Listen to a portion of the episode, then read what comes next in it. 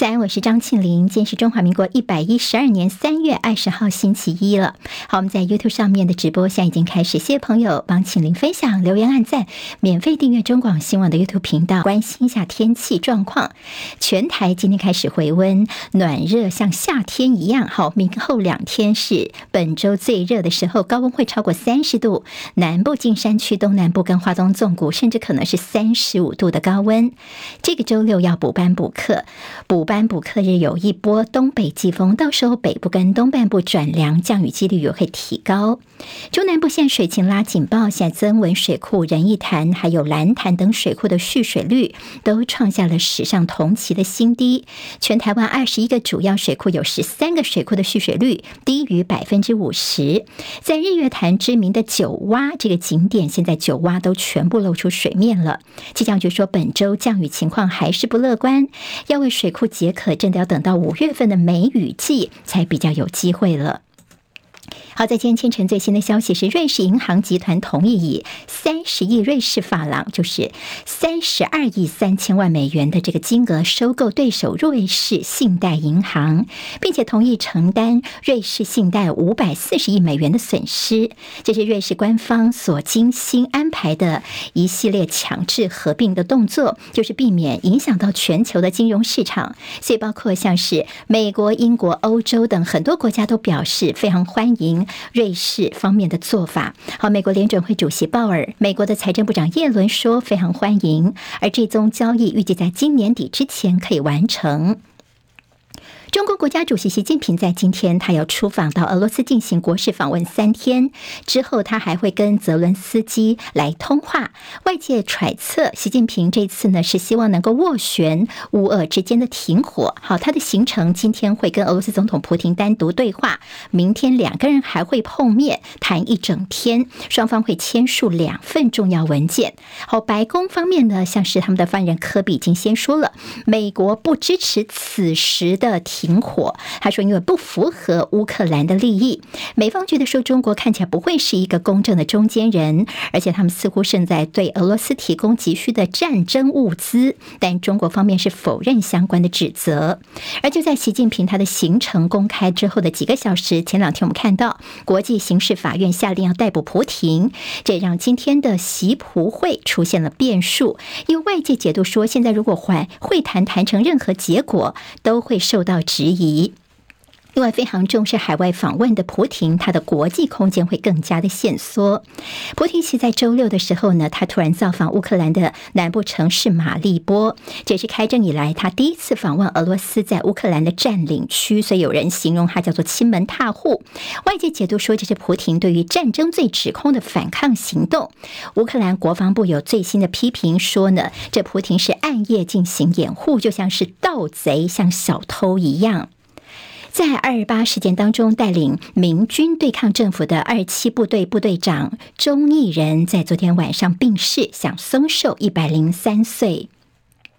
接下来我们进行十分钟早报新闻，用十分钟时间快速了解台湾今天日报重点。今天三份综合性的报纸，中时、联合、自由头版头条全部都给前总统马英九。马英九在二十七号，就是下周一七天之后呢，他要到大陆去访问去祭祖。我们先看看版面配置，在联合报的头版头条是马英九二十七号赴陆祭祖，七十四年来的第一位卸任总统访陆，并且强调此行并不会有马习。第二会，好，马英九这次去的几个城市会访问南京、武汉、长沙、重庆跟上海，他不会到北京去，避开相关的政治效应，也不会跟习近平碰面。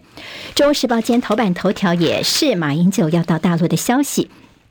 好，这次要到湖南的湘潭祭祖扫墓。马英九此行主要两个目的。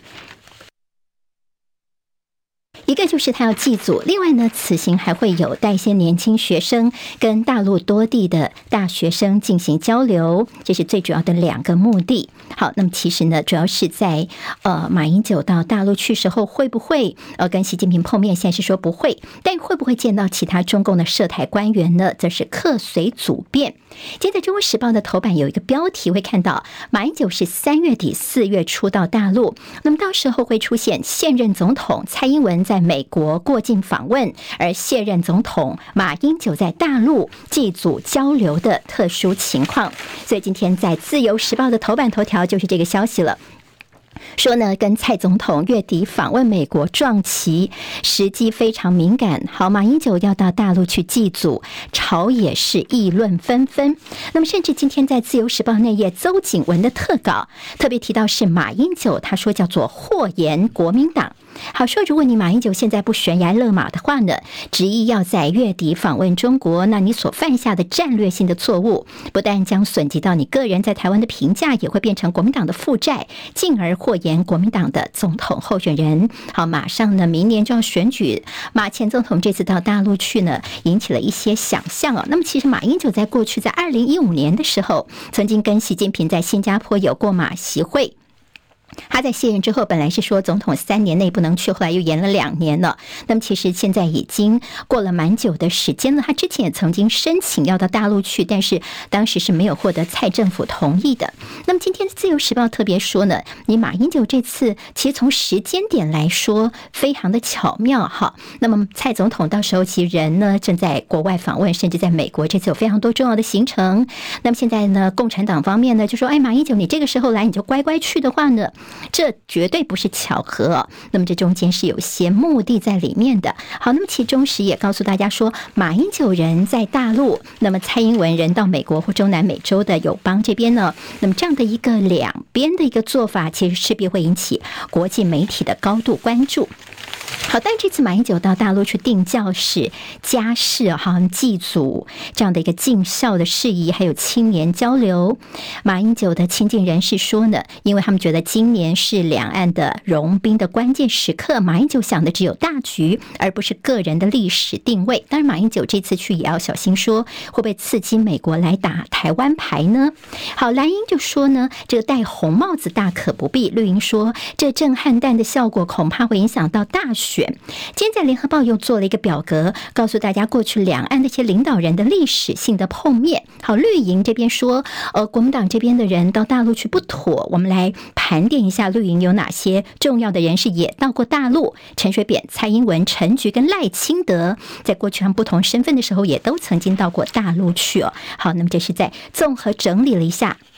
现在在有关于马英九月底要访问到大陆这边祭祖的一些后续的效应，好，那么尤其在选举前呢，时机算是相当相当的敏感了。我们看到在政治方面的焦点，今天在联合报的内页说，绿营初选开跑。好，从今天开始，民进党的立委初选开跑。在之前赖清德所谓的诚信条款的情况，就是他们不建议现任议员呢，那么等于说是落跑，那么有点是保障现任的立委。但是呢，现在会不会有一些这议员还是执意要挑战呢？我们看看在两个部分，一个就是像是日前公开曾经宣战的永联会的这高雄市议员。黄秋英呢，他昨天呢就出来说好，团结顾大局，所以他不选立委了。倒是看到在台北市的王世坚，好，王世坚呢，他今天就会去登记，他要挑战的是谁呢？他要挑战的是士林大同区的立委何志伟，好，他们自己这边呃现任的是何志伟，好，就是被大家说西西娜，好，何志伟呢现在要面临到的是王世坚的挑战了。而且，其实王世坚也强调说，他绝对不会接受协调啊。好，那么大家就来初选吧，来看看说到底谁能够代表这个士林大同区。所以说，等于说也挑战了赖清德的诚信条款。好，在屏东这边也有人要挑战现任立委钟嘉宾等等。好，这是在民进党的部分。那么在国民党方面呢，现在要分三阶段。今天联合报提到说，党内人士说，第一阶段主要是选情比较单纯的地区，在这个礼拜三。三开始呢，就到二十四号，就是周五为止受理领表登记。第二阶段是多人竞争的区域。好，所谓的第一阶段，本来说是选情比较单纯的地方。十九个区，你仔细去看，其实还包括了费宏泰，还有赖世宝，好，可能会有人要挑战他们的这几个两个区呢，其实也是被列在这第一阶段的所谓这选情单纯的这个区域。好，那么到底国民党内呢，现在接下来的一些所谓的呃青壮派，他们也希望挑战，那么到底呢的在一些游戏规则方面要怎么样来做呢？可能我们后续还要再观察一下了。好，但之前国民党这两天的选测会呢，现在。在周六的时候说我们要终止运作，好，黄建庭出来道歉，他来整个希望能够止血。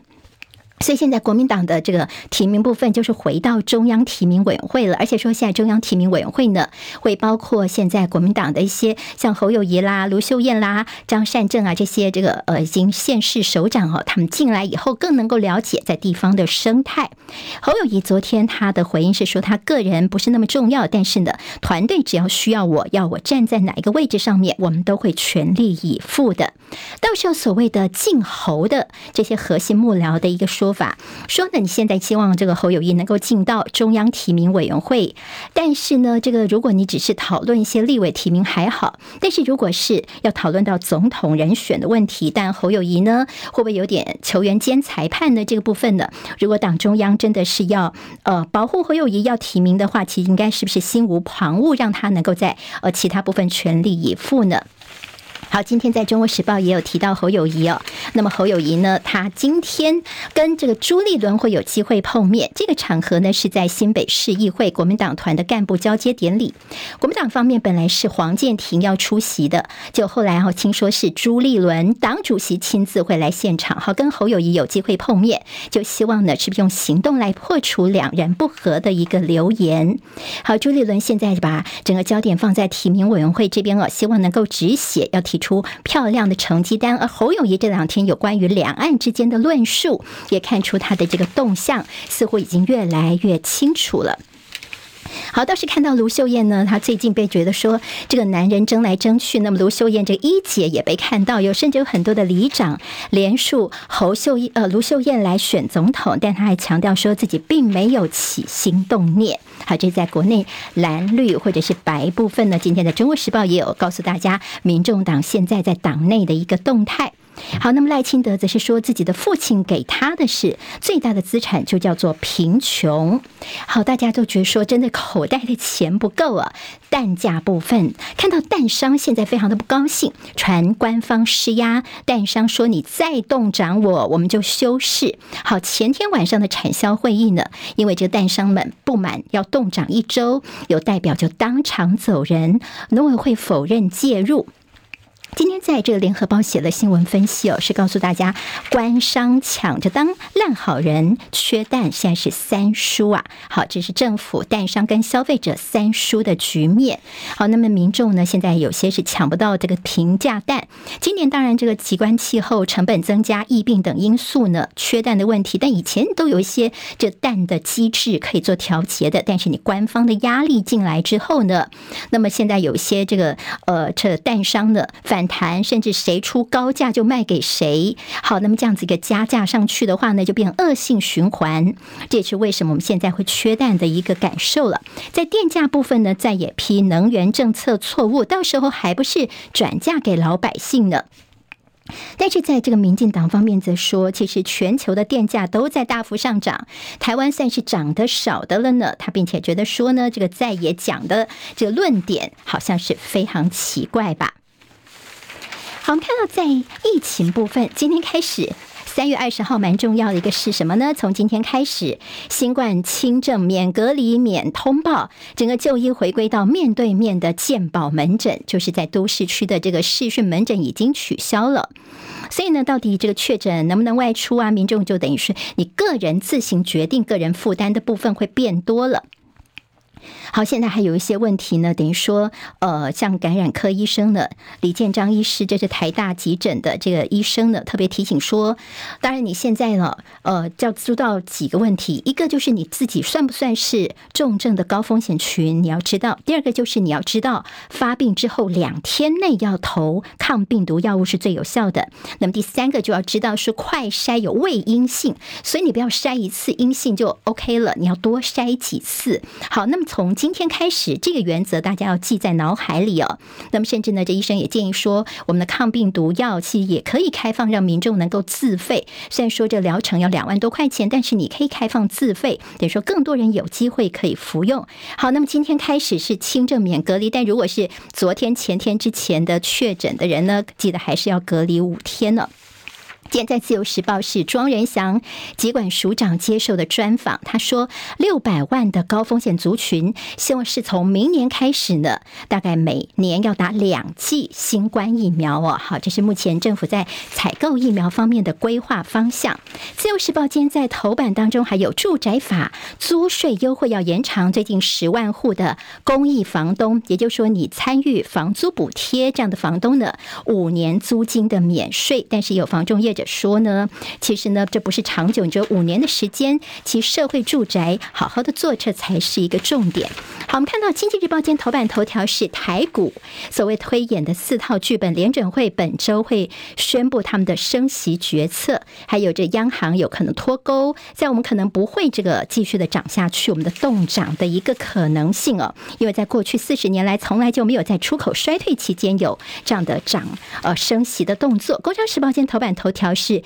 接下来的 AI 哦，到底这 ChatGPT 的一些相关概念股，我们在投资方面的一些参考。好，Blackpink 呢，在高雄这边的演唱会，昨天第二天，好，第一天的时候很多说前面的人都站起来，后面的人看不到啊。昨天第二天，大家就乖乖的坐在椅子上面来支持 Blackpink 哦。好，那么他们在昨天晚上并没有离开台湾，今天早上呢会离开台湾。好，十分钟早报，明天我们再会，谢谢大家。今天台湾各日报最重要的新闻都在这里喽！赶快赶快订阅，给我们五星评价，给庆玲最最实质的鼓励吧！谢谢大家哦。